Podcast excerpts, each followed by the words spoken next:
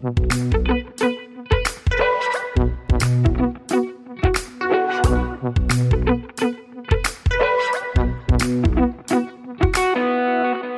Hallo und herzlich willkommen zur elften Folge unseres Wissenschaftspodcasts Praktisch Theoretisch. Mein Name ist Rebecca Meutmann. Normalerweise macht diese Begrüßung mein Kollege Stefan Hasold.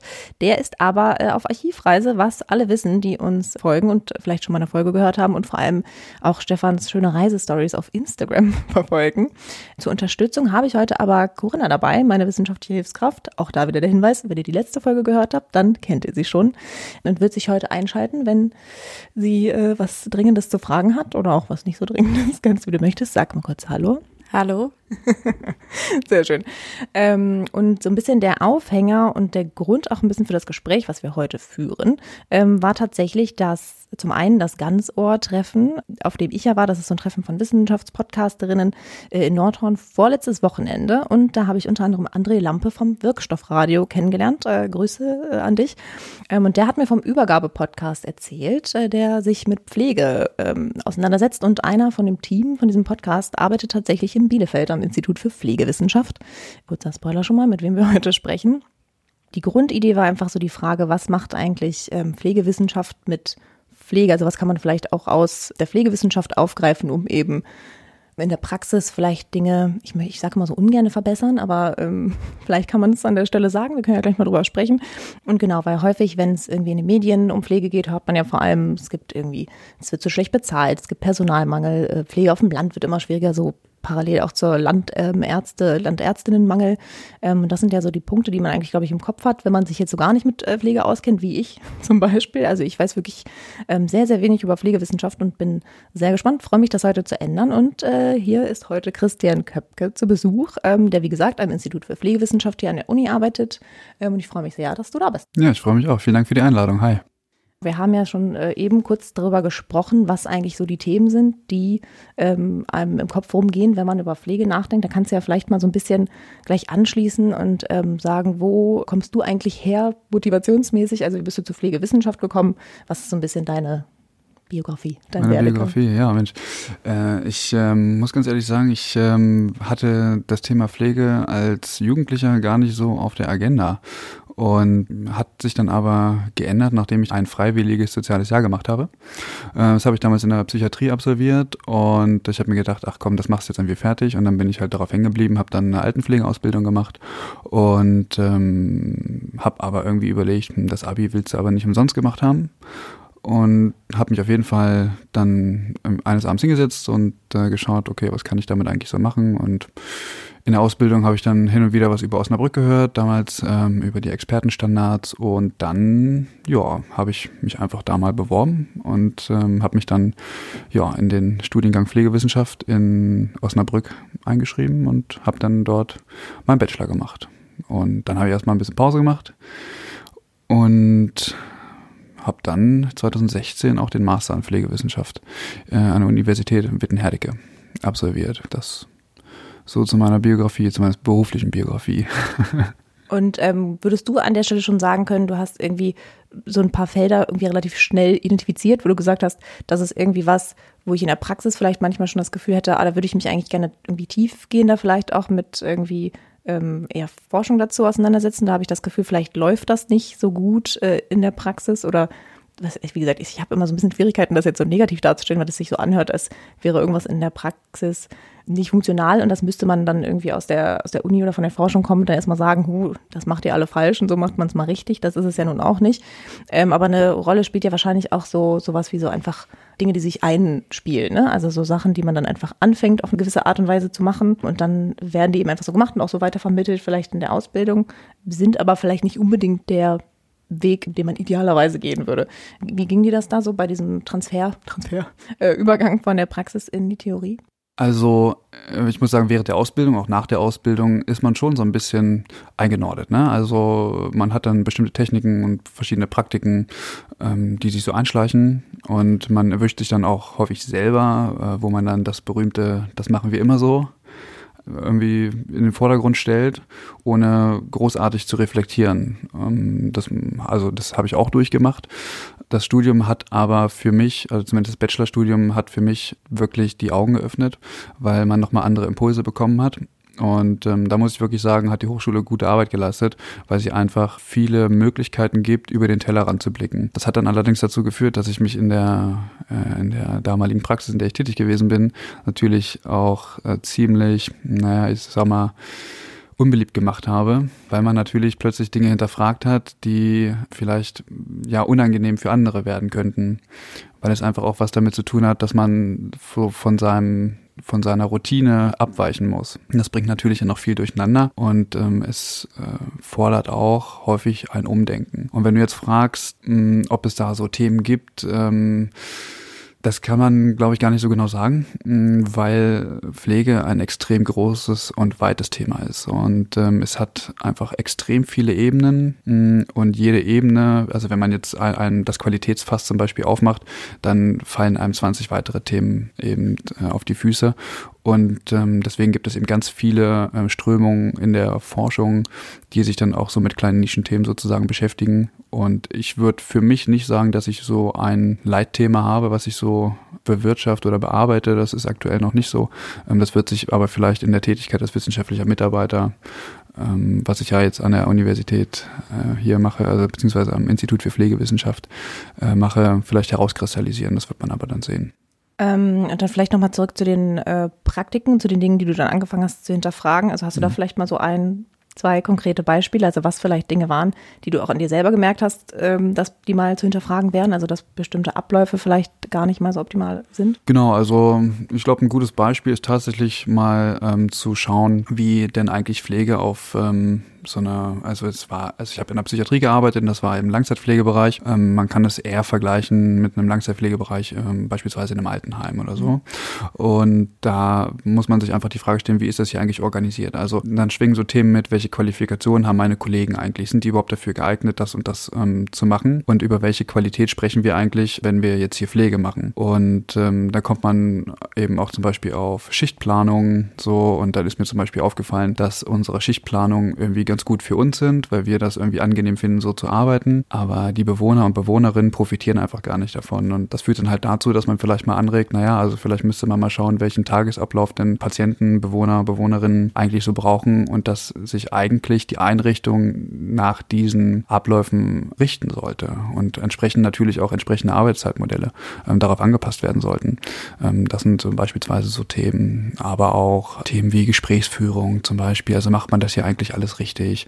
Dann verschiedene Krankheitsbilder. So ist das eigentlich so wie wir das hier machen, so ist das eigentlich genau das Richtige oder ist das nicht eher kontraproduktiv? Hm, wie ist mit der Medikation? ähm, inwieweit können wir aus pflegerischer Sicht da auch teilhaben, um Medikation besser einzustellen und so weiter und so fort.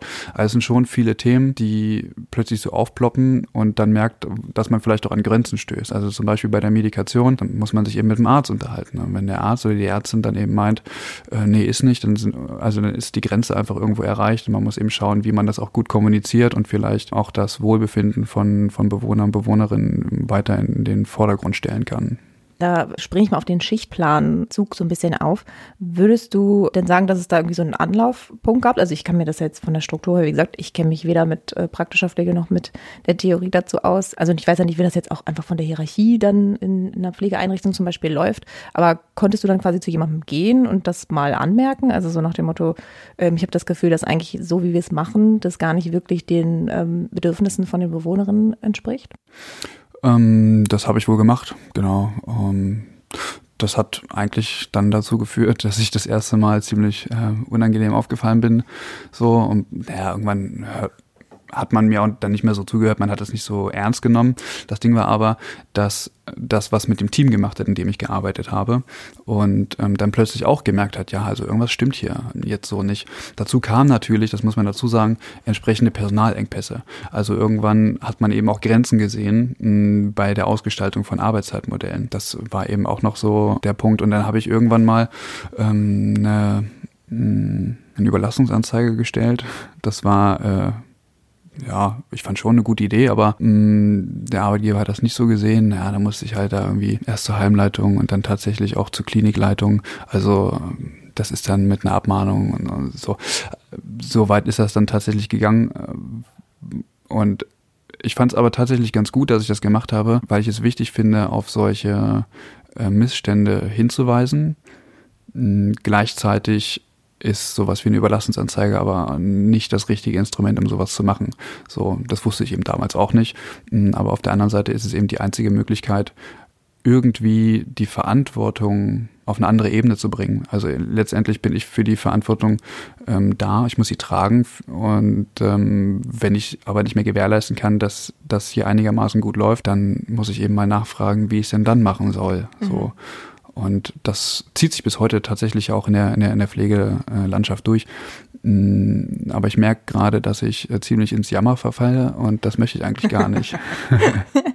Äh, nein, aber es ist ja trotzdem total spannend und ich finde es auch wichtig, dass man ähm, sagt, also gerade auch, du hast auch gesagt, so eingeschiffene Praktiken, Routinen, ähm, das passt ja ganz gut, da muss ich mal kurz den Bogen ähm, ziehen zu unserem Forschungsbereich, wo es ja immer so, es gibt Praktiken des Vergleichens natürlich in dem Fall, aber ganz allgemein kann man ja sagen, für viele Prozesse, Abläufe und eben wie, wie Dinge funktionieren, gerade auch in Institutionen, in Einrichtungen, ähm, sind eben bestimmte Dinge passiert, die zu Praktiken, Routinen geführt haben. Ne? Also wenn man zum Beispiel sagt, okay, so funktioniert das einfach ganz gut äh, mit der Zeitplanung und das äh, passt irgendwie ganz gut mit den Mitarbeitenden, dann setzt sich das eben so durch.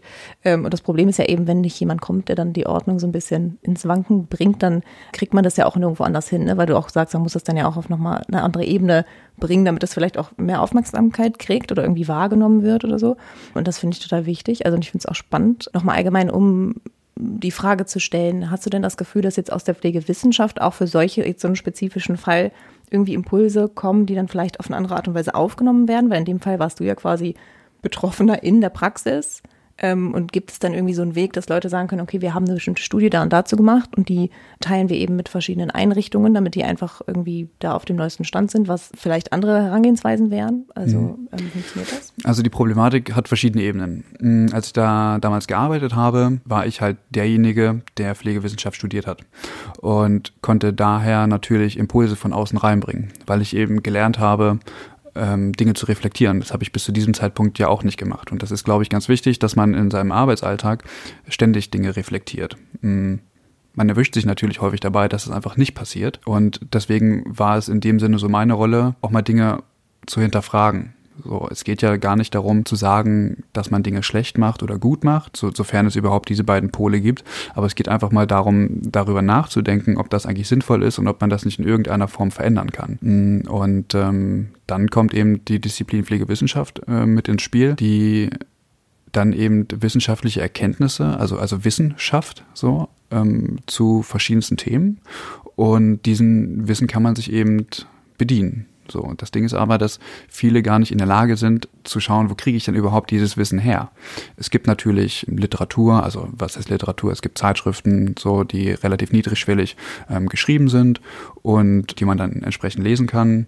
Hm, bei uns im Team war es damals so, dass sie gesagt haben, oh nee, jetzt irgendwie noch lesen und so, nebenbei da habe ich keine Lust drauf. So, ähm, das heißt, sich weiterzubilden und so, das war schon manchmal ein bisschen, bisschen schleppend. So. Und wie gesagt, ich war dann irgendwie so in der Rolle, mal Denkanstöße zu geben. Und das ist, glaube ich, ganz elementar, dass von außen Einflüsse in diese ähm, eingeschliffenen Abläufe reinkommen, um das einfach mal zu hinterfragen. Da entsteht dann natürlich viel Angst bei, bei, bei Menschen, die das schon immer so gemacht haben, so, weil sie plötzlich denken, dass sie Dinge gut machen oder besonders schlecht machen. Aber wie gesagt, darum geht es nicht man darf eben nicht vergessen, dass irgendwie im Mittelpunkt ja tatsächlich auch Patienten und Patientinnen stehen und dass man ja dazu angestellt ist und diesen Beruf gelernt hat, um entsprechend ähm, die Versorgung von pflegebedürftigen Menschen nach bestem Wissen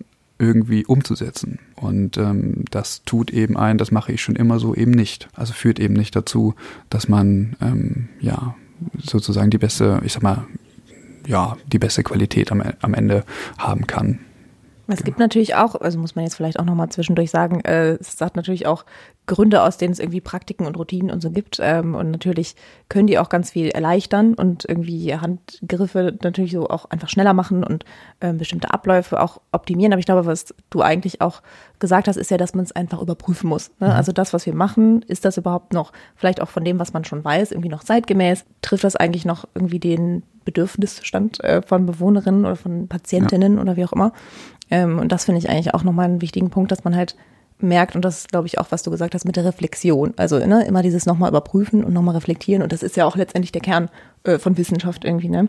Und wenn man da nochmal, da will ich gerne nochmal auch anschließen, aber du wolltest was sagen. Ja, ähm, also wo du das gerade sagst, ist, ähm, ist trotzdem ganz wichtig zu unterscheiden, welchen Wissensstand die verschiedenen Personen haben. Also Routine ist ja nicht grundsätzlich schlecht, sondern hinter Routine kann sich ja auch extrem viel Wissen befinden. Also wenn Pflegende 40 Jahre im Beruf sind, dann haben die natürlich einen ganz anderen ähm, Wissenshorizont, den jemand, der frisch von der Ausbildung kommt, eben nicht hat. Und es ist wichtig, dieses Wissen hm, zu behalten und auch kenntlich zu machen. Ein Beispiel, wenn man auf einer Intensivstation ist und da sind langjährig ausgebildete Pflegende, oder praktizierende Pflegende, die können manchmal, ähm, bevor der Mo Monitor irgendwas anzeigt, können die schon sagen, ähm, welche Problematik jetzt wahrscheinlich auftauchen wird. Ähm, das hat einfach was mit Erfahrungswissen zu tun. So, die haben einfach eine Intuition dafür. Und das ist was ganz Elementares und Wichtiges und was auch eigentlich nicht verloren gehen darf. Das bekommt man aber eben nur, wenn man wirklich an, auch eine gewisse Routine hat und viel Erfahrung hat. So, und da muss man eben unterscheiden ähm, zwischen diesem ganzen Erfahrungswissen, wozu man eben auch lange Zeit braucht, und eben auch diesem gelernten Wissen. Und dieses gelernte Wissen ist eben das Wissen, was sich ja auch häufig ähm, überholt. In der Medizin beispielsweise mh, geht man mittlerweile davon aus, dass das Wissen rückläufig ist weil die ähm, wissenschaftlichen Erkenntnisse, die die haben, so rasant und schnell sind, dass die das gar nicht mehr aufholen können. Das heißt, es gibt ähm, ja mittlerweile Vermutungen, dass tatsächlich viel Wissen verloren geht, weil das einfach zu schnell geht sozusagen. Es kommen immer neue Erkenntnisse und man kann das gar nicht aufholen in dem Sinne. Genau und ähm, deswegen, also es gibt ähm, von Patricia Benner ähm, das ja sehr bekannte Buch From Novice to Expert, ähm, wo das sehr gut beschrieben ist, diese verschiedenen Stufen der Pflegekompetenz. Mm, das kann ich auf jeden Fall mal empfehlen, wer sich da weiter ähm, drüber informieren möchte worauf ich eben noch hinaus wollte, nochmal so allgemein Pflegewissenschaft, äh, weil es jetzt nochmal darum ging, Wissenschaft und Reflexion und so weiter. Die Pflegewissenschaft gibt es ja noch gar nicht so lange, hast du mir erzählt, ähm, als wir uns das erste Mal darüber unterhalten haben, dass wir diese Folge aufnehmen. Ähm, und mir war das gar nicht so bewusst. Also ich hatte da auch gar nicht so ein du hast ja, glaube ich, gesagt, 10 bis 20 Jahre? Ja, so? schon ein bisschen länger. Also ähm, man muss unterscheiden, ob international oder national. Und die nationale Pflegewissenschaft ist eigentlich eine relativ junge Disziplin. Mhm. International beispielsweise in äh, Amerika, das Beispiel hört man ja ziemlich häufig, oder auch äh, in Großbritannien, die gibt es schon sehr viel länger. In Deutschland ist es tatsächlich noch nicht so, noch nicht so lange. Also der erste pflegewissenschaftliche Studiengang ist meines Wissens, es kann auch sein, dass ich jetzt gelüncht werde, aber meines Wissens tatsächlich auch an der Hochschule Osnabrück entstanden, damals unter Ruth Schröck, die äh, jetzt in, in Edinburgh arbeitet, schon seit sehr vielen Jahren, ist, glaube ich, knapp 90 die Frau. Genau, und dann hat sich auch damals in den 80ern die Universität Wittenherdecke ein Department ähm, für Pflegewissenschaft ähm, eingerichtet. Genau, und damals ähm, mit äh, Christel Bienstein, jetzt mittlerweile äh, dort nicht mehr tätig ist, aber äh, viel, viel getan hat für die Pflege. Angelika Zegelin, Frau Bartolomajczyk, das sind alles, ähm, ich sag mal, die, die Anfänge ähm, oder haben die Anfänge der Pflegewissenschaft mit begleitet und haben wirklich viel Pionierarbeit quasi geleistet. Genau. Und deswegen kann man tatsächlich sagen, in, in Deutschland ist diese Disziplin tatsächlich noch, ja, einfach recht jung. Mich würde interessieren, ähm, bei der Pflegewissenschaft, wir haben jetzt ja, bisher hast du hauptsächlich über Altenpflege oder auch deinen Hintergrund gesprochen, mhm. aber was, also welche Themenfelder umfasst das eigentlich, umfasst das auch? Also wer gilt in der Pflegewissenschaft eigentlich als pflegebedürftig? Also welche Personengruppe ist so die Zielgruppe von der Pflegewissenschaft? Okay. Äh, Pflegewissenschaft befasst sich äh, mit nicht nur mit Pflegebedürftigkeit. Also Pflegewissenschaft befasst sich beispielsweise auch mit Arbeitszeitmodellen und inwieweit das zum Beispiel gesundheitsfördernd oder gesundheitsschädigend sein kann für Mitarbeitende.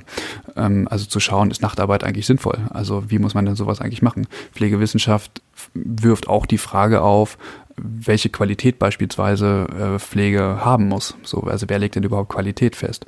Hm, Pflegewissenschaft ähm, beforscht aber auch verschiedene Erkrankungen, beforscht zum Beispiel auch Interventionen. Also es gibt äh, in der Pflegewissenschaft extrem viele hm, Strömungen, die natürlich auch äh, von von anderen Disziplinen nach außen mit herangetragen werden oder wo man sich dann auch entsprechend äh, von anderen Disziplinen leiten lässt, weil man einfach merkt, dass zum Beispiel Menschen, die pflegebedürftig sind, ja auch andere Probleme haben. Also zum Beispiel, wenn wir das Thema chronische Krankheit anschauen, dann ist es so, dass Menschen ja nicht nur mit dieser Erkrankung zu tun haben, sondern ja auch mit ähm, psychischen Problemlagen beispielsweise behaftet sind und dann zu schauen, okay, wie können sie diese, ähm, diese eigentlich auch bewältigen. Also und jetzt fra fragst du nach äh, Pflegebedürftigkeit. Das ist jetzt tatsächlich ähm, ein relativ aktuelles Thema, weil die Einschätzung der Pflegebedürftigkeit schwierig ist. Wir haben jetzt ein neues System, das ist das neue Begutachtungsassessment. Mittlerweile heißt es, glaube ich, nur noch Begutachtungsinstrument, was seit 2017 ähm, in der Langzeitpflege, also im SGB 11 Bereich, mh, jetzt angewendet wird und da geht es ja darum, den Pflegegrad zu bestimmen. Also welchen Pflegegrad hat äh, eine Person eigentlich? Und da war vorher, gab es ja die Pflegestufen und da ging es sozusagen um Zeit. Also hat man eben geschaut, okay, was muss ich eigentlich bei diesen Menschen an Unterstützungsleistung tun? Und ähm, bei dem neuen System hat sich das ähm, sozusagen verändert. Es ist erstmal detaillierter geworden. Und es geht nicht mehr um Zeit. Und es geht jetzt auch eher darum, welche Ressourcen sozusagen die Menschen eigentlich noch haben. Also man, man versucht sozusagen den Blick weg von der Verrichtung zu bringen und eigentlich ähm, viel mehr herauszukristallisieren, okay, welche Problembereiche gibt es und welche Ressourcen haben die Patienten noch und welche Bewältigungsstrategien ähm, liegen eigentlich auch noch dahinter. Und ähm, das ist jetzt aktuell der, also die Möglichkeit, den Pflegebedarf von Menschen in unserem Land ähm, einzuschätzen. Und das wird eben auch gemacht seit 2017 nach diesem System. Das ist so der aktuelle Stand. Allerdings ist das eben, wie gesagt, im SGB 11 Bereich. Im SGB 5 Bereich haben wir ein großes Problem, äh, wenn wir ins Krankenhaus schauen. Das ist jetzt äh, mit diesen Personaluntergrenzen beispielsweise, ist das ein aktuelles Thema, weil es gibt im Grunde genommen kein ähm, Instrument, was im Krankenhaus die Möglichkeit bietet, den Pflegebedarf von Patienten entsprechend einzuschätzen. Es gibt aus der Pflegewissenschaft verschiedene Theorien, Pflegetheorien, die im Grunde genommen als, als Basis dienen sollen, die Pflege am Menschen zu systematisieren. Und daraus ableitend, aus einer Pflegeplanung beispielsweise, wäre es dann möglich, den Pflegebedarf einzuschätzen. Das ist gleichzeitig mit Zielen und Maßnahmen verknüpft. Also ähm, welches Ziel möchte ich eigentlich erreichen und was muss ich eigentlich tun, um dieses Ziel zu erreichen? Mit Bewohnern, Bewohnerinnen oder auch mit Patienten, Patientinnen zusammen. Jetzt ist allerdings das Problem, dass aufgrund der Einführung der DRGs, also Diagnosis Related Groups im Krankenhaus, die Verweildauer extrem gesunken ist. Das bedeutet, wenn man jetzt als Patient ins Krankenhaus kommt, dann bekommt man eine Diagnose. Und hinter Diagnose, hinter dieser Diagnose ähm, steht dann im Grunde genommen, wie lange ein Patient im Krankenhaus bleibt. Es gibt noch verschiedene andere Faktoren, aber das würde jetzt ähm, zu weit gehen. So. Und ein Krankenhaus hat dann beispielsweise Probleme, wenn Patient X oder Patientin X länger bleibt, weil dann bekäme es Abschläge. Das heißt, es ist unter diesem System genau gestaffelt, mit welcher Erkrankung man wie lange dort bleibt. Und jetzt hat man beispielsweise eine kleine OP am Blinddarm von mir aus und da steht dann, okay, drei Tage. Und jetzt haben sie das Problem, dass man irgendwie einschätzen muss, okay, welchen Pflegebedarf hat denn jetzt dieser Patient überhaupt? Und das wird nicht mehr systematisch gemacht, weil einfach die Zeit dazu gar nicht mehr äh, da ist. Weil ich muss ja, wenn ich den Pflegebedarf eingeschätzt habe, muss ich ja in der Konsequenz auch einschätzen, was ich jetzt eigentlich tun muss. Und das findet halt häufig nicht statt. Das ist tatsächlich schade und deswegen ist Pflege auch immer mehr in eine, also wird immer mehr verrichtungsorientiert. Also mhm. es geht eigentlich häufig immer nur noch um Funktionen. Und dabei steht dann auch entsprechend weniger Patient und Patientin im Mittelpunkt, sondern es geht wirklich einfach ja nur noch darum, pflegerische Leistungen durchzuführen, letztendlich zu dokumentieren, die dann auch in die Abrechnung einfließen. Mhm. So. Es gibt dann so einen sehr engen Rahmen eigentlich auch für Pflege aufgrund von diesen Vorgaben, zum Beispiel zu Verweildauer in Krankenhäusern bei der und der Erkrankung. Genau, also man, also Pflege hat dann eben das Problem, sage ich mal, ähm, dass man nur eine bestimmte Zeit hat, so, um diesen Menschen sozusagen entsprechend zu pflegen. Das bedeutet nicht, dass es schlecht ist. So, mhm.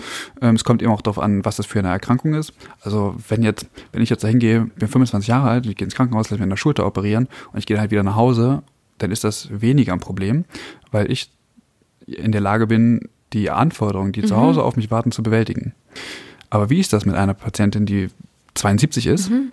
und die gleiche Operation bekommt und einen Haushalt hat, den sie alleine bewirtschaften muss und so weiter und so fort? Ja. Dann sind die, die Voraussetzungen für diese Frau ja komplett anders. Das heißt, hier ist es ja auch pflegerische Aufgabe zu schauen, okay, was passiert denn eigentlich nach der Entlassung? Mhm. Ähm, weil das DRG-System sagt nicht, mh, hm, ja, okay, die ist jetzt irgendwie 72 und sie darf jetzt irgendwie fünf Tage länger bleiben. So, das ist in Ordnung, sondern es muss in der gleichen Zeit im Grunde genommen eigentlich auch dafür gesorgt werden, dass die Patientin zu Hause auch ähm, weiterhin in, in der Lage ist, ihrem Alltag nachzugehen. Und das führt letztendlich zu Versorgungsbrüchen und oder auch zur Inanspruchnahme von ambulanten Leistungen beispielsweise, mhm. was nicht verkehrt ist. Nur der Personalmangel sieht es eben auch nicht vor, dass wir, ähm, weiß ich nicht, unendlich viele Ressourcen haben, um Menschen auch in, in diesen Bereichen zu pflegen. Und gleichzeitig muss man eben auch sagen, dass, glaube ich, viel Aufklärung noch gemacht werden muss und Informationen an diese Menschen, wo die dann eigentlich auch Hilfe herbekommen.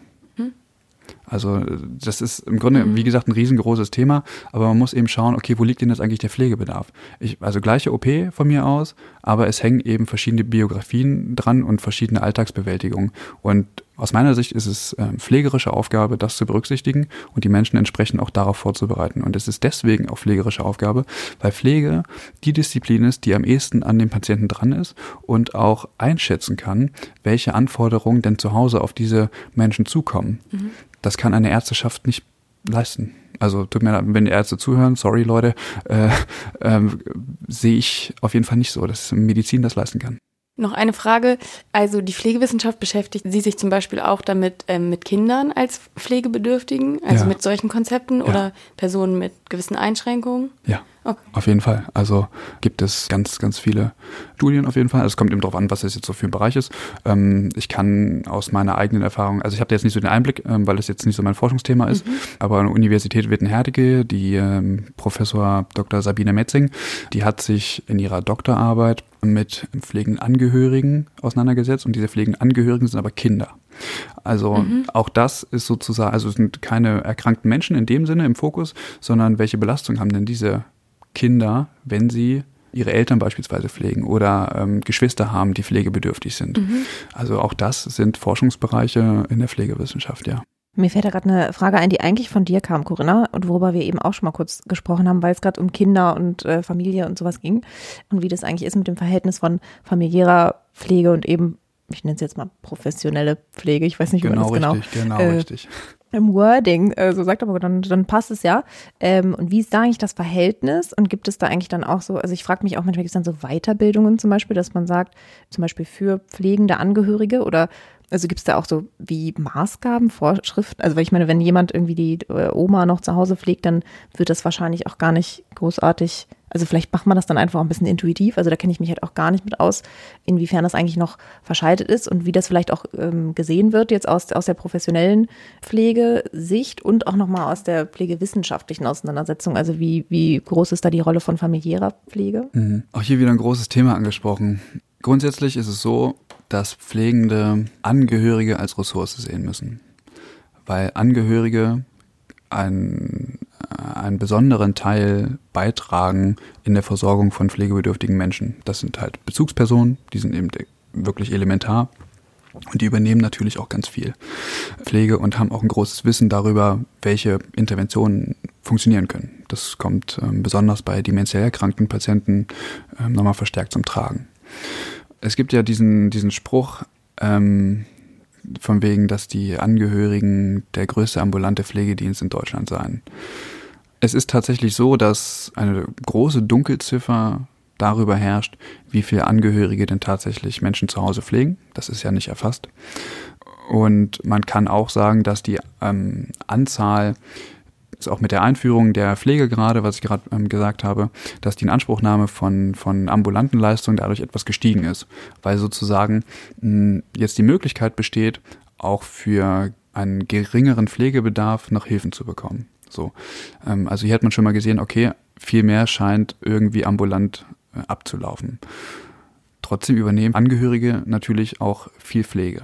Jetzt muss man wiederum unterscheiden, ob es professionelle Pflege ist oder eben nicht. Du hast jetzt ähm, mit dem Fort- und Weiterbildung was angesprochen, darüber kann ich tatsächlich wirklich nichts sagen. Also Pflege ist eben ein, ein, ein Beruf, so für den man drei Jahre ähm, Ausbildung macht und im Idealfall dann auch noch äh, studieren gehen kann oder studieren gehen kann. Also mittlerweile kann man ja auch grundständig Pflege studieren. Man muss vielleicht schauen, wo die Grenzen sind und auch die Möglichkeiten. Es gibt einfach Bereiche, da kann, da können Angehörige nicht helfen. So.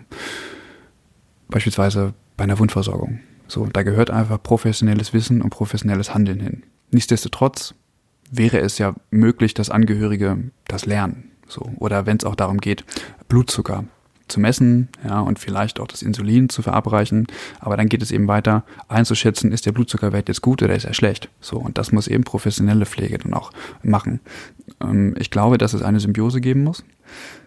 Man muss aber Pflegende auch darauf sensibilisieren, dass sie weniger paternalistisch mit Angehörigen umgehen, weil Angehörige, wie gesagt, eine Ressource darstellen. Und ähm, wenn man Hand in Hand geht, wenn auf der einen Seite die professionelle Pflege vorhanden ist und gleichzeitig aber Angehörige auch als Unterstützung ähm, dienen, um tiefgreifende Informationen zu bekommen, um weitere Pflegemaßnahmen gut durchplanen zu können, dann finde ich, ist das tatsächlich ideal, weil ähm, man ja auch schauen muss, wie passt es denn eigentlich zum Patienten, zur Patientin. Also ich kann als, als professionell Pflegender, kann ich die tollsten Interventionen machen und äh, mir die tollsten äh, Versorgungsmechanismen irgendwie einfallen lassen. Das bringt einfach nur nichts, wenn es dem Patienten nichts bringt.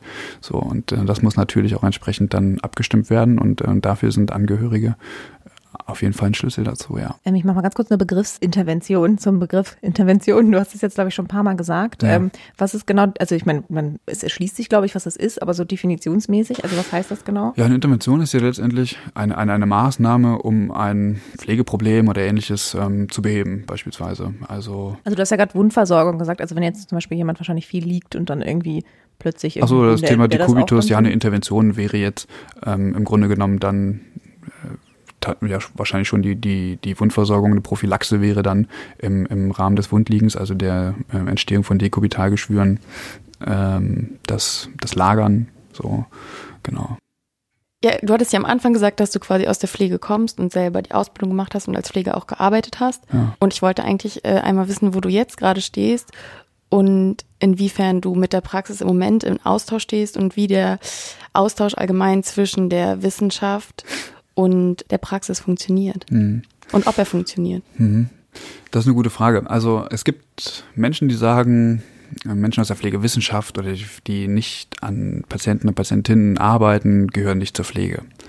Unterstreiche ich nicht und bin ich auch äh, komplett dagegen, weil ich mich auch als Teil der Pflege verstehe. Und zwar als der Teil, der sozusagen dafür da ist, neues Wissen zu schaffen. Ähm, genauso ist es mit Pädagogen, Pädagoginnen, die natürlich zur Pflege gehören, weil sie den Nachwuchs ausbilden. So.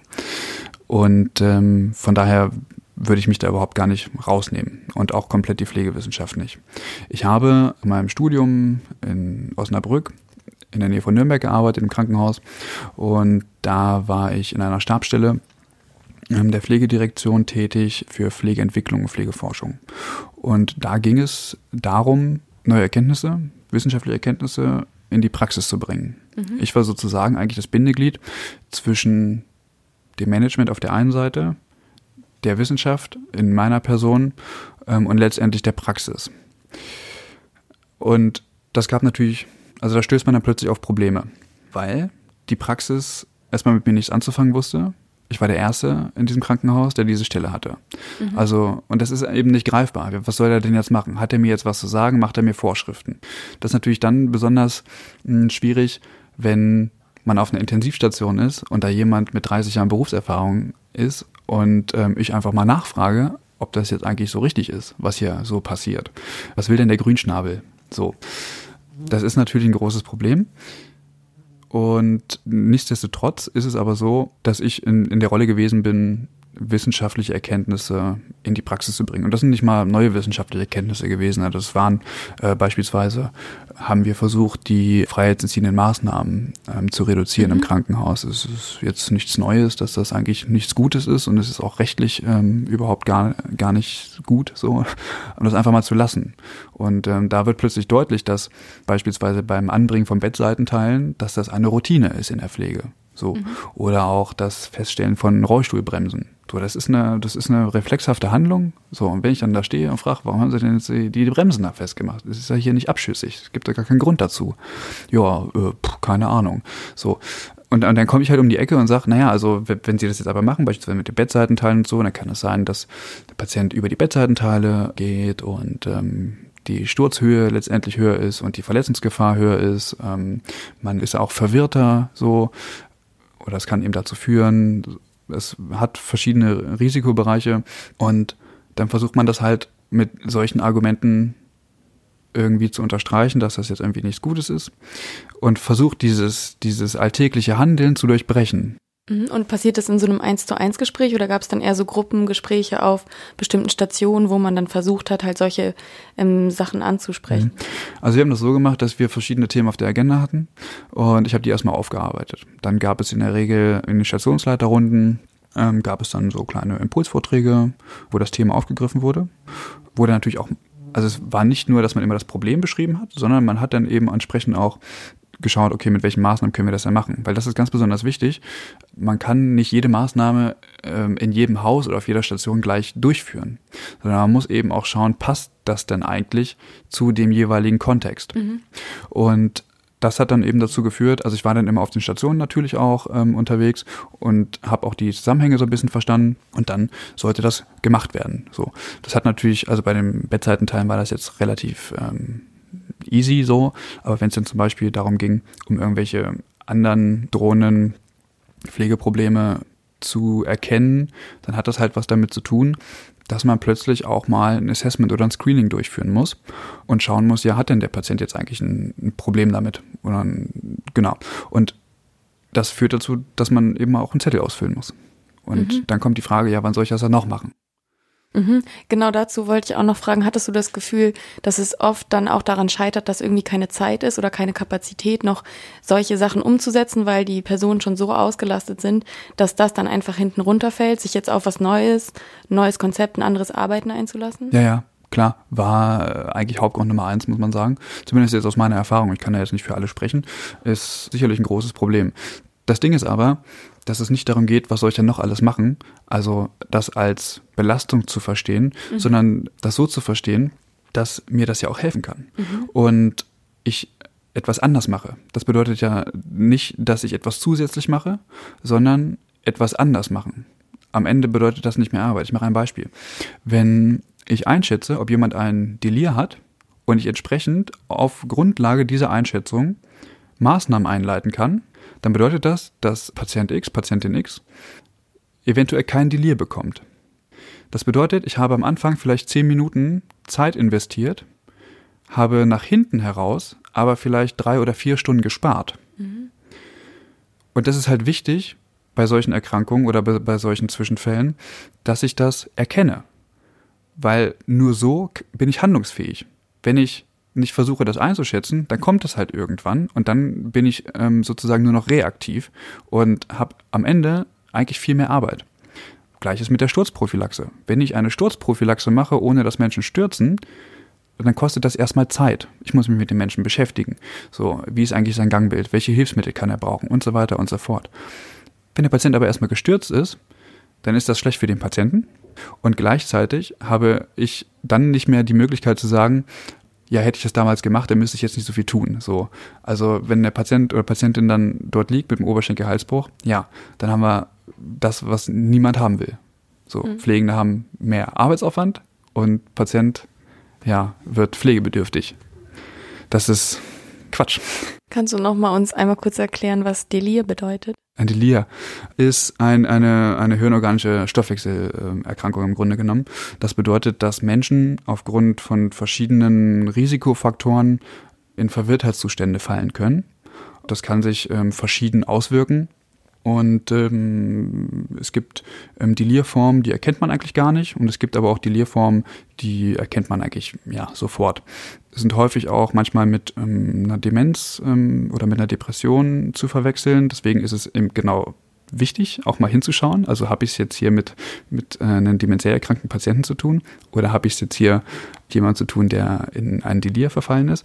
Und das Problem ist aber daran, dass ähm, aufgrund dieser, dieser Hirnstörung die Sterblichkeit extrem steigt. Das bedeutet, wenn Menschen ein Delir erlitten haben, erstens sind sie dann viel gefährdeter, nochmal ein Delir zu bekommen. Und zweitens ist es so, dass sie in der Regel ähm, schneller pflegebedürftig werden und auch in der Regel, also die Einjahresmortalität, sprich der, der Todesfall nach Eintritt des Delirs innerhalb eines Jahres ist auch erhöht. Ich wollte nur noch wissen, ob das ist, was häufig in Krankenhäusern oder bei einem stationären Aufenthalt vorkommt und warum. Äh, das passiert häufig in Krankenhäusern. Also es gibt viele Studien, die natürlich in Krankenhäusern stattfinden und besonders häufig bis zu, ähm, also zwischen 70 und 80 Prozent passiert das auf ähm, Intensivstationen und entsprechend weniger auf, auf ähm, anderen Stationen. Das kommt aber darauf an, ob das operative Stationen sind, also wie auch die Zusammensetzung ist, ob das alte Menschen sind ähm, und was für Risikofaktoren die noch mit sich bringen. Und ähm, auf Intensivstationen ist es halt ganz besonders häufig der Fall, weil man da bestimmte Medikamente bekommt, die das fördern kann, weil man dort eben auch viel liegt, weil man einen hohen Geräuschpegel in der Regel hat, weil die Lichtverhältnisse manchmal so sind, dass, also, dass das erwirken kann. Und besonders ältere Menschen, dann hat man das Problem der freiheitsentziehenden Maßnahmen, sprich, wenn die Bettseitenteile oben sind, dann kann es eben auch dazu führen. Ähm, und auch Infektionen beispielsweise. Also wenn ich zum Beispiel so einen Harnblasenkatheter ähm, liegen habe, dann kann das tatsächlich auch schon Delir fördern. So. Also es gibt verschiedene Risiken und letztendlich ist es ein Zusammenkommen dieser Risiken. Und deswegen ist es eben wichtig, okay, welche Risiken bringt der Patient dann eigentlich mit? So, und wie kann ich die Risiken eventuell so reduzieren, dass das nicht stattfindet? Oder wenn es stattfindet, was ja sein kann, manchmal lässt sich ja häufig nicht vermeiden, wie kann ich adäquat darauf reagieren? Als Corinna eben gefragt hat, wie das dann eigentlich aussieht, wenn man sowas feststellt und wie man das auf, auf Stationen zum Beispiel bespricht, da hast du ja auch gesagt, nicht jede Maßnahme funktioniert auf jeder Station und so weiter. Mhm. Und das übertrage ich jetzt mal noch weiter darauf, dass wahrscheinlich Krankenhäuser an sich natürlich, also man stellt sich das, glaube ich, immer relativ gleich ablaufend vor, aber es ist wahrscheinlich schon irgendwie auch individuell, je nachdem, wer das vielleicht auch leitet oder was für Routinen sich auch in dem spezifischen Krankenhaus ausbilden, wie darauf reagiert wird. Also würdest du zum Beispiel sagen, dass es Krankenhäuser gibt, wo dann irgendwie positiver und offener auf solche Sachen reagiert wird? Also, dass man sagt, okay, ich komme jetzt als äh, Pflegewissenschaftler hier hinein und ähm, gebe irgendwie Anregungen und, oder hinterfrage bestimmte Prozesse. Also da kann man wahrscheinlich nicht sagen, Krankenhäuser per se sagen jetzt, okay, wir haben einfach alle viel zu viel zu tun und unser Personal ist überlastet, wir wollen damit jetzt gerade nichts zu tun haben, sondern es ist wahrscheinlich auch unterschiedlich, wie positiv das aufgenommen wird. Ne? Mhm. Also überlastet sie alle, möchte ich mal meinen. Ähm, deswegen ist das Argument, also zählt schon fast gar nicht mehr, weil das Arbeitspensum ist überall hoch. Das hat tatsächlich was damit zu tun, wie das Management letztendlich die Pflegewissenschaft fördert und auch mit welcher Bildungskultur man daran geht, um sein Personal entsprechend zu schulen und auf dem aktuellen Stand halten möchte. Letztendlich ist es natürlich entscheidend vom Management, also sprich Vorstand und ähm, Direktion, die sich dafür aussprechen müssen und das Commitment haben wollen. Und das ist ganz besonders wichtig, weil wenn nämlich ein Pflegewissenschaftler und eine Pflegewissenschaftlerin in so einem Setting arbeiten, dann ähm, ist es wichtig, dass sie Rückhalt bekommen. Weil den Rückhalt bekommen sie in der Regel ja nicht von den Pflegenden, sondern es geht darum, dass man auf einer bestimmten Ebene sozusagen den, den Rückhalt bekommt, dass das, was ich hier tue, sinnvoll ist. Und dass das vom Management mitgetragen wird. Wenn das vom Management nicht getragen wird, dann hat man nämlich das Problem, dass Pflegende das entsprechend weniger ernst nehmen und man darf in Krankenhäusern nicht vergessen, dass da noch eine andere Macht eine Rolle spielt, und zwar ist das die Medizin. Und wenn Pflege auf der einen Seite etwas stärker wird, in solchen Häusern. Das ist vielleicht nicht bei allen Häusern, aber ich möchte mal meinen, Universitätskliniken ist das vielleicht mal besonders der Fall, ähm, weil da noch andere Machtverhältnisse halt eine Rolle spielen. Mm, dann Medizin da häufig ein Problem mit, weil die natürlich Pflege nicht als das verstehen, was sie sind, als eigene Profession, sondern häufig eben auch als Handlanger. Und Pflege muss verstehen, erstens, dass sie das nicht sind. Und zweitens geht es ja dabei nicht darum, ähm, einer Profession etwas Schlechtes zu wollen. In der Gesundheitsversorgung ist es allerdings so, dass häufig natürlich die Medizin mit dran beteiligt ist. Also wenn wir jetzt das Beispiel Delir zum Beispiel nochmal nehmen, dann ist es so, dass es schon wichtig ist, auch mit, mit der Medizin das abzusprechen, weil letztendlich müssen die ja die Medikation verordnen. Wenn Pflege aber plötzlich in der Lage ist zu sagen, naja, also ähm, beispielsweise, also das, äh, ein bestimmtes Medikament ist jetzt nicht geeignet dafür, ja, Studien sprechen dagegen, so, ist sogar noch ähm, Delir fördernd beispielsweise, dann ist das eine andere Ebene, auf der ich mit Medizin spreche, als wenn ich alles nur abnicke. So. Also es gehört auch dazu, tatsächlich mal zu hinterfragen, ob das denn hier eigentlich sinnvoll ist. Und das machen Pflegende natürlich häufig. Also es gibt auch Situationen, wo, wo Mediziner und Medizinerinnen tatsächlich verspottet werden, so auf Stationen. Das ist natürlich auch nicht in Ordnung. Ne? Das muss man schon sagen oder sich darüber lustig machen. Aber letztendlich findet scheinbar keine eigene, also man, man, man findet nicht immer den richtigen Nenner, um sich auf Augenhöhe zu begegnen. Und diese Augenhöhe kann letztendlich dadurch hergestellt werden, dass Pflege sich als Profession versteht und das in solchen Strukturen wie beispielsweise Krankenhäusern gefördert wird. Und da gibt es genügend Beispiele in Deutschland, wo das gut gelingt, wo wirklich auch Pflegewissenschaft immer mehr gefordert wird also ähm, ich weiß zum Beispiel vom Universitätsklinikum Essen, dass die ganz viele Pflegewissenschaftler und Pflegewissenschaftlerinnen beschäftigen. Ich weiß vom Klinikum Bremerhaven, dass dort mit Pflegewissenschaftlern, Pflegewissenschaftlerinnen und äh, Advanced Practice Nurses gearbeitet wird. Ich weiß das vom Klinikum Darmstadt. Also es gibt viele, viele Beispiele ähm, tatsächlich, ja, ich sag, ich sag mal, den es erkannt haben, dass es ohne nicht mehr geht glaube, das ist auch ein relativ großes Thema, was da ja auch immer mitschwingt, ist ja auch einfach diese Wertschätzung, also Wertschätzung für eben zum Beispiel Pflegende, dass sie nicht das Gefühl haben, jetzt kommt jemand und weiß alles besser oder so, ne? Und dass letztendlich auch diese, was du hast es auch schon mal Symbiose genannt und dieses Hand in Hand arbeiten von mhm. eben zum Beispiel Medizin, Pflege, wahrscheinlich auch Pflegemanagement äh, und Leitungsebene und dann eben, wie gesagt, Pflegewissenschaft einfach also dass einfach alles irgendwie benutzt wird, um eben die bestmögliche Pflege und Versorgung zu gewährleisten. Das ist ja eigentlich, kommt einem das ja erstmal so total logisch vor, ähm, dass, dass man eigentlich alle Ressourcen, die es eben gibt, um bestimmte Pflegesituationen ähm, irgendwie so optimal wie möglich zu gestalten. Also dass man das eben alles so gut wie möglich kombiniert, aber tatsächlich ist es ja anscheinend, also, also man ist vielleicht an bestimmten Stellen auf einem guten Weg dahin, ne? aber es scheint ja dann doch noch viele Felder zu geben, wo das einfach noch nicht passiert und wo das vor allem nicht genug passiert. Und du hast jetzt halt schon mal den Zeitmangel als eigentlich schon brauchen wir nicht mehr drüber reden, und Überlastung und so Grund angegeben. Was sind, was wären noch weitere Gründe aus deiner Sicht? Also warum das einfach noch schwierig ist? Naja, ich glaube, das sind vielleicht auch verkrustete Strukturen in solchen Häusern. Wie gesagt, ähm, ohne der Medizin da nahe treten zu wollen, sind es aber tatsächlich auch, auch, auch ähm, zum Teil die, die an solchen Strukturen auch festhalten, ähm, solche Strukturen verhindern. Also ganz besonders, wenn sozusagen die Medizin jetzt einen guten Stand in so einer Klinik hat. Ne? Also es ist schon wichtig, dass beispielsweise, ich fange anders an, wenn man sich verschiedene Organigramme in Krankenhäusern anschaut, dann kann es sein, dass manchmal Pflege gar nicht auftaucht oder taucht vielleicht auf, aber zum Beispiel nicht auf einer, auf einer Höhe, der, der, des ähm, ärztlichen Direktors beispielsweise. Und das ist wichtig. Das ist wichtig, damit man als Organisation auch klar macht, welche Kultur wir hier eigentlich haben wollen. Das ist ganz besonders wichtig. Und wenn man sich vorstellt, dass eine Patientenversorgung, Patientinnenversorgung, wie du es eben schon gesagt hast, nicht nur einseitig stattfindet, sondern letztendlich sind sie alle Professionen. Es ist nicht nur Medizin und Pflege, das sind ja auch Physiotherapeuten. So, das sind in anderen Bereichen dann auch entsprechend die Hebammen. Das sind Logopäden und so weiter und so fort. Also da gibt es jede Menge Berufe, die sozusagen daran beteiligt sind an dieser Versorgung. Und es ist wichtig, dass man das miteinander natürlich kombiniert. Das ist, das ist wichtig. Nur es darf dann eben nicht so sein, dass Medizin sagt und alle nicken ab und machen das, sondern es geht eben auch darum, dass man mal sagt, ich habe da aber noch was zu bedenken. Vielleicht sollten wir das so und so machen und sollten vielleicht die Angehörigen auch nochmal befragen, ähm, wie das denn zu Hause funktionieren kann und so weiter und so fort.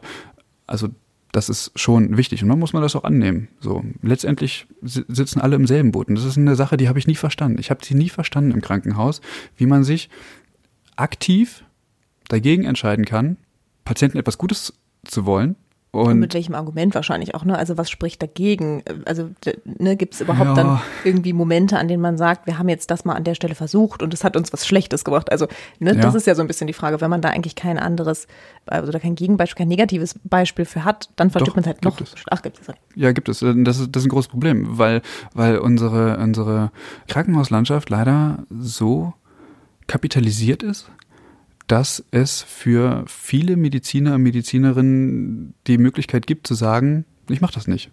Weil wenn der Chefarzt beispielsweise oder die Chefärztin eine schlechte Bilanz hat, weil, weil zum Beispiel die Patienten länger da lässt und deswegen viel, viel Abschläge hat beispielsweise und nicht an die Zahlen kommt, da kann er einfach mal Vorstand antanzen. So, und dann fragt er, was, was hier los? So, und dann wird er ausgewechselt. Weil der Motor des, des, des Krankenhauses ist ja letztendlich, dass die Kohle reinkommt. So, also das ist letztlich ein System, was natürlich in sich so funktioniert. Sprich, Ärzte holen die Kohle rein, weil Pflege leider nichts abrechnen kann, außer ähm, PKMS. Aber da ist die Frage, fließt es auch zurück in die Pflege? Das ist wieder was anderes. Aber das ist letztendlich der Motor, woraus irgendwie alles bezahlt wird. So, das heißt, man, auf der einen Seite kann man das natürlich verstehen, dass ähm, die Mediziner sagt, ja, okay, wir müssen entsprechend wirtschaftlich arbeiten. So, das Problem ist aber, dass diese Wirtschaftlichkeit häufig auf dem Rücken der Patienten und Patientinnen ausgetragen wird. Und ich finde, dann kommt man an ethische Probleme und ich kann das dann verstehen, wenn der Chefarzt sagt, ja, also ich lasse ihn nicht länger hier, ist mir egal, so wie er zu Hause klarkommt. So, für mich sind die Zahlen wichtig. Dann kann ich das verstehen, aber ich kann nicht verstehen, wie man dann Arzt wird.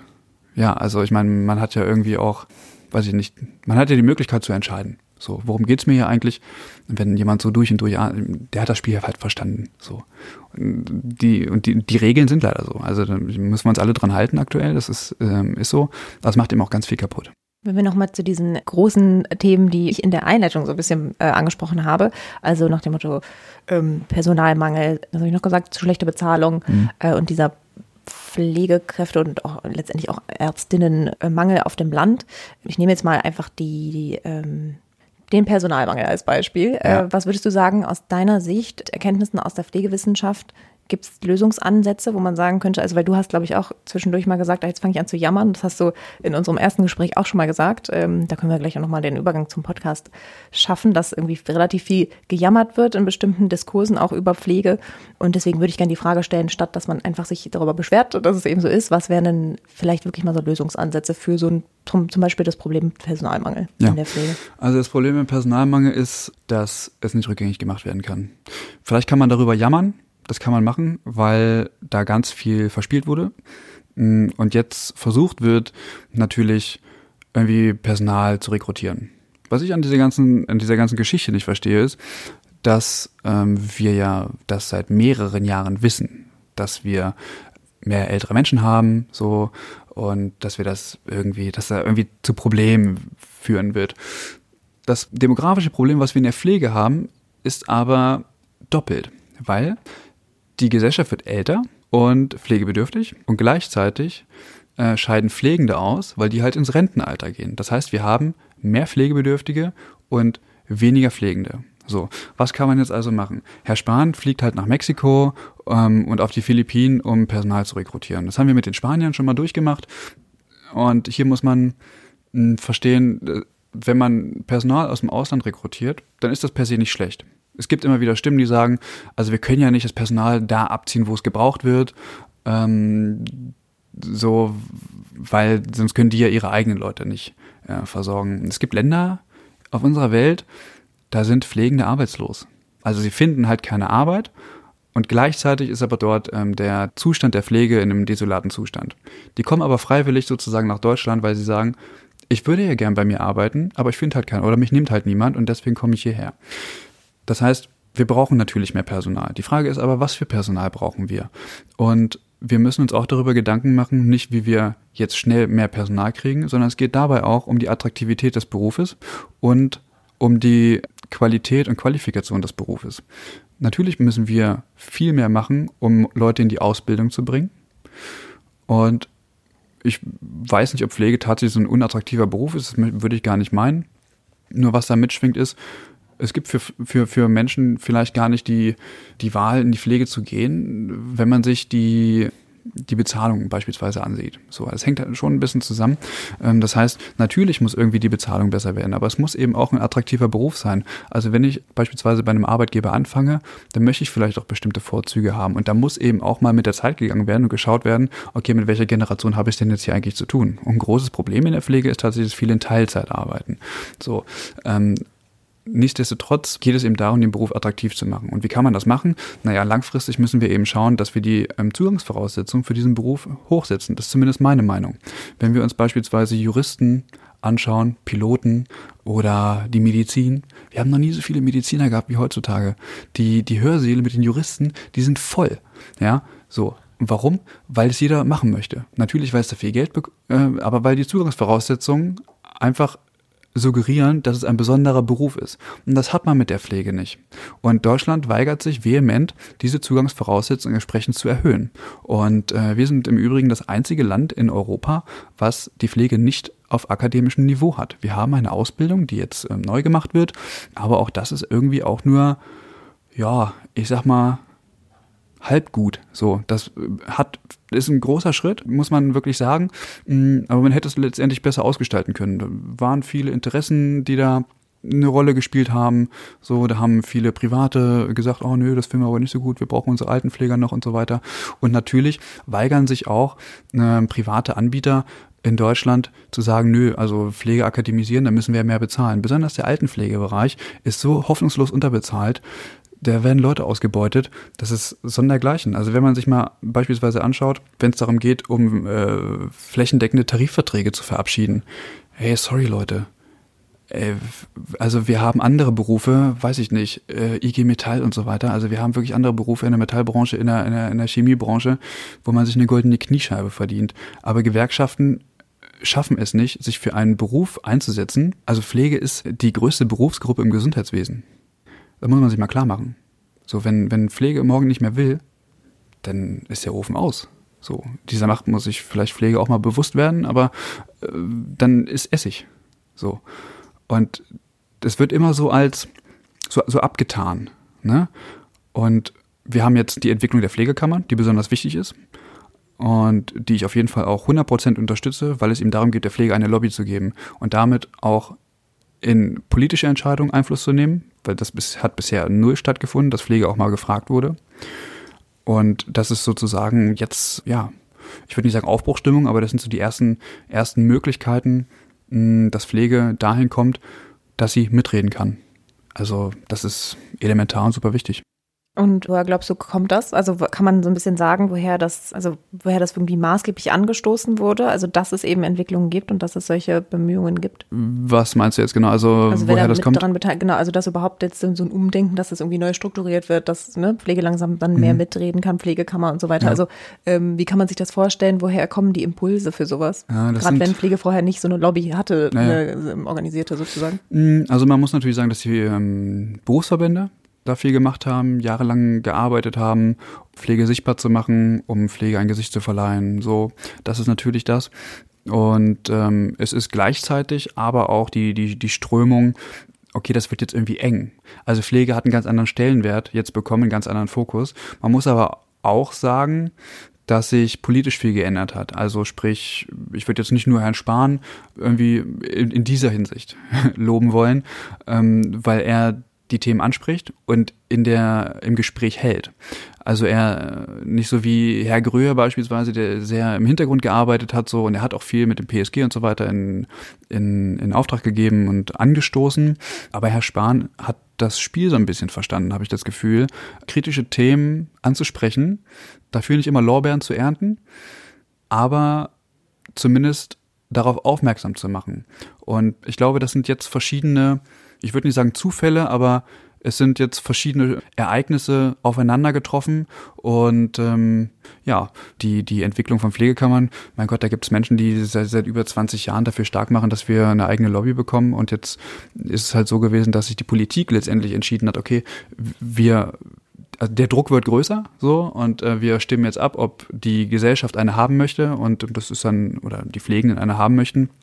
Es läuft ja auch leider nicht immer reibungslos ab, aber das ist wichtig. Und Niedersachsen hat eine, Rheinland-Pfalz war die erste, Schleswig-Holstein hat eine Pflegekammer. Und ganz besonders wichtig ist jetzt die äh, Einrichtung der Pflegekammer in Nordrhein-Westfalen, weil da im Grunde genommen die meisten Pflegenden drin sind. Und äh, man geht davon aus, dass mit der Einrichtung der Pflegekammer in Nordrhein-Westfalen tatsächlich ähm, das so als Stimmungsbarometer genommen wird für andere Bundesländer. Also es tut es in anderen Bundesländern auch ganz viel.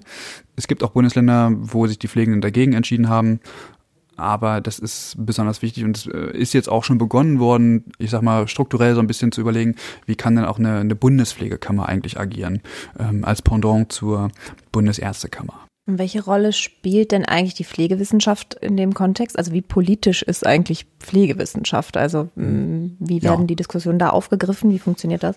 Also, wo fange ich an? Ich möchte mal meinen, dass Pflegewissenschaft in diesem Bereich besonders in der Diskussion um Qualität befragt wird. Jetzt besonders mit den ähm, es gibt das neue, äh, das deutsche Netzwerk für Qualitätsentwicklung in der Pflege beispielsweise. Das ist ein Netzwerk, das hat sich damals gegründet und hat gesagt, okay, wir wollen wissenschaftlich arbeiten äh, zu bestimmten äh, pflegerelevanten Themen. Wir wollen mal schauen, welches aktuelles Wissen gibt's dazu eigentlich und ähm, das wollen wir dann gerne in die Praxis geben. So, also Best Practice Beispiele in dem Sinne, genau. Und da war dann irgendwann mal die die die Frage, mh, hm, ja okay, was ist denn jetzt eigentlich Qualität? So, also dieser Frage musste man sich halt irgendwann mal stellen und hat darauf hat dann auch einen Konsens gefunden, sage ich mal. Und daraufhin wurde ein Qualitätsniveau festgelegt. Man hat gesagt, okay, das ist der aktuelle Stand des Wissens, so, das ist äh, ordentlich wissenschaftliche Arbeit, so. Und äh, darauf können wir uns verlassen, dass das eine wissenschaftliche Güte hat, was man dann hier tut. Und ähm, das ist dann sozusagen in die Breite gegangen. Und der Gesetzgeber hat dann irgendwann ein, also hat schon in den Ausbildungsberufen beispielsweise auch den Passus drin, dass es ähm, oder auch im, im, im Krankenpflegegesetz, dass die äh, der also die, die Durchführung des Berufes aktuell im wissenschaftlichen Stand zu ähm, gemacht werden muss und so weiter. Das heißt, der Gesetzgeber hat das schon mit berücksichtigt. Jetzt auch in der ähm, mit der Einführung, was ich vorhin gesagt habe, mit dem neuen Begutachtungsinstrument zur Pflegebedürftigkeit. Auch hier ist wissenschaftliche Arbeit geleistet worden. Also hat man halt international geschaut, wie machen das denn eigentlich andere so ähm, und hat halt ähm, dann auch hier Studien durchgeführt, hat auch Praktikabilitätsprüfungen gemacht. Ist das dann eigentlich, also funktioniert das auch? Genau, und das hat ganz gut funktioniert. Und jetzt haben wir natürlich auch die neue Debatte, was jetzt ab 1. November kommt die neuen Qualitätsbeurteilungen für die Langzeitpflegebereiche. Also bisher hatten wir die Pflegenoten, die ja so aussagekräftig gewesen sind wie dieser leere Flipchart. Frisch geputzt von Corinna, vielen Dank. Ach so. Nein, ähm, alle Heime hatten irgendwie zwischen 1,0 und 1,3 äh, oder so, also völlig aussagelos irgendwie, was natürlich für die Gesellschaft relativ mhm. schwierig ist, äh, dann zu wissen, okay, äh, für welches Heim interessiere ich mich denn jetzt? Und ähm, dann ist Professor Dr. Wingenfeld, hier auch aus Bielefeld vom Institut für Pflegewissenschaft, hat dann in, in dem Sinne ein neues Verfahren ähm, entwickelt, und da geht es jetzt nicht mehr um die Prozessqualität, sondern um die Ergebnisqualität. Also man, man, man schaut jetzt, was soll denn eigentlich am Ende rauskommen. So, also wir legen fest, was am Ende rauskommen soll und danach wird die Qualität bewertet. So, es gibt ein völlig neues System und das ist politisch gewollt. Das ist politisch gewollt. Ja, das muss man ganz klar so sagen. Aus, aus der anderen Sicht, jetzt also, also im pflegewissenschaftlichen Bereich, hat man immer wieder Projekte, Innovationsfonds beispielsweise, wo pflegewissenschaftliche Projekte ja entstehen, sage ich mal. Die kann man da einreichen und dann kriegt man halt einen entsprechenden Zuschuss für ähm, Forschungsprojekte. Ähm, genau, also auch hier auf entsprechend politischer Ebene tatsächlich auch gewollt, solche Projekte auch durchzuführen. Ganz klar. Hm. Dann kommen wir mal vom Theorie-Praxistransfer, der ja immer auch viel mit Wissenstransfer zu tun hat, äh, mal zu dem, worüber ich am Anfang kurz erzählt habe, dass ich dich überhaupt gefunden habe. Und zwar über den Tipp des Übergabe-Podcasts, den du ja mit vier Vier weitere, Vier genau. Kolleginnen machst zum Thema Pflege. Dann erzähl mhm. doch mal ein bisschen, wie der entstanden ist und was eigentlich so ein bisschen vielleicht auch euer Ziel ist. Und wir haben ja jetzt auch gemerkt, es gibt einfach richtig, also extrem viele Themenfelder, die sehr, sehr groß sind. Ähm, und das hat ja wahrscheinlich auch ein bisschen was damit zu tun. Ja, so ein bisschen. Also wie ist das Ganze entstanden? Ich ähm, habe vorher immer so ein paar Podcasts auch gehört und ähm, habe mich immer gefragt, hey, warum gibt es da eigentlich nichts zur Pflege? Also das äh, hat mich gewundert und habe ich ein bisschen recherchiert und dann gab es auch was. Das waren aber immer so Podcasts, die, weiß ich nicht, waren so drei, vier Folgen lang oder so und hat man ewig lange nichts gehört, irgendwie nichts veröffentlicht und dann dachte ich, oh nee, das ist irgendwie nichts halbes, nichts Ganzes und weiß ich nicht, bin dann auch so einer der, hm, wenn schon, denn schon, ne? Und ja, dann habe ich überlegt, gibt's nichts zu? Machst du was? Und dann habe ich äh, in meinem Einflusskreis, sag ich mal, in meinem Dunstkreis äh, nachgefragt. Genau, und dann ist Mike Rommerskirch und Alexander Hochmuth dazugekommen. Und im späteren Verlauf dann auch ähm, Eva Maria Gruber und Franziska Jagoda, genau. Und ja, zusammen haben wir das dann ähm, alles auf die Beine gestellt. Und unser Podcast hat im Grunde genommen zum Ziel, pflegerisch relevante Themen irgendwie so zu verpacken, dass sie greifbar sind, dass es nach Möglichkeit irgendwie in anderthalb Stunden einen guten Überblick darüber gibt. Und wir wollen aber auch mal hinter die Kulissen schauen. Also wir wollen mal ein paar Themen analysieren, worum geht's überhaupt? Und gleichzeitig das Jammern vermeiden. Also das ist uns ganz besonders wichtig, weil wie gesagt, wenn, wenn man auf, auf Instagram schaut oder von mir aus auch auf, auf Facebook und die ganzen sozialen Medien, man hört immer nur Gejammer, ja, wir haben kein Personal, wir verdienen zu wenig Geld. Das wissen wir alles. Das wissen wir alles. Das sind aber Themen, die nach zwei Folgen dann auch erschöpft sind, sondern es geht eben darum zu schauen, okay, Pflege, was ist das eigentlich? Und ähm, wie setzt sich das eigentlich zusammen? Und dann haben wir jetzt äh, mittlerweile 20 Folgen veröffentlicht, die verschiedenste Bereiche der Pflege beleuchten. Also egal, ob es jetzt Pflegepolitik ist, ob es aktuelle Themen aus der Pflegepolitik sind, die jetzt neue Gesetze ähm, werden, ob es äh, um Personalbemessung geht, ob es jetzt Feminismus und Pflege beispielsweise. Wir haben auch ähm, über die Pflegekammer gesprochen und so und äh, machen das mit Gästen zusammen, wo wir meinen, okay, die können was gut dazu sagen.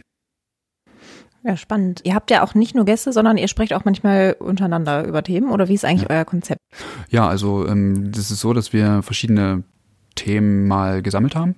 Die Liste ist sehr lang und die mhm. wächst auch eigentlich auch ständig und haben halt geschaut, okay, wen können wir eigentlich dazu einladen? So, wer kann uns dazu unterstützen? Weil uns ist auch wichtig, dass wir nicht so an der Oberfläche kratzen, sondern wir wollen eben auch mal tiefer in die Themen reingehen. Deswegen sind unsere Folgen auch immer relativ lang, weil also es ist ich finde es irgendwie doof, eine, eine, halbe Stunde einen Podcast zu machen oder 20 Minuten, was vielleicht irgendwie easy zu konsumieren ist, aber am Ende weiß ich nicht mehr als vorher. Und ähm, wie wir jetzt hier auch schon festgestellt haben, sind die Themen einfach extrem groß und deswegen wollen wir schon irgendwie tiefer reingehen und dass man einen guten Überblick hat. So, das ist uns ja besonders wichtig. Und hin und wieder ist es so, dass wir dann sagen, okay, wir machen was eigenes. Also es ist mal wieder Zeit für was Aktuelles. So, das würde ich eigentlich noch viel öfter machen, äh, gerne, aber es, wir haben uns eigentlich die 90 Minuten so als Grenze gesetzt und äh, ich will es auch nicht ausreizen, das ist Quatsch. Da haben wir auch alle immer ein schlechtes äh, Gefühl, wenn es dann irgendwie länger ist. Aber so Aktuelles ist manchmal gar nicht so verkehrt, weil man sich einfach auch gut auf dem Laufenden halten kann.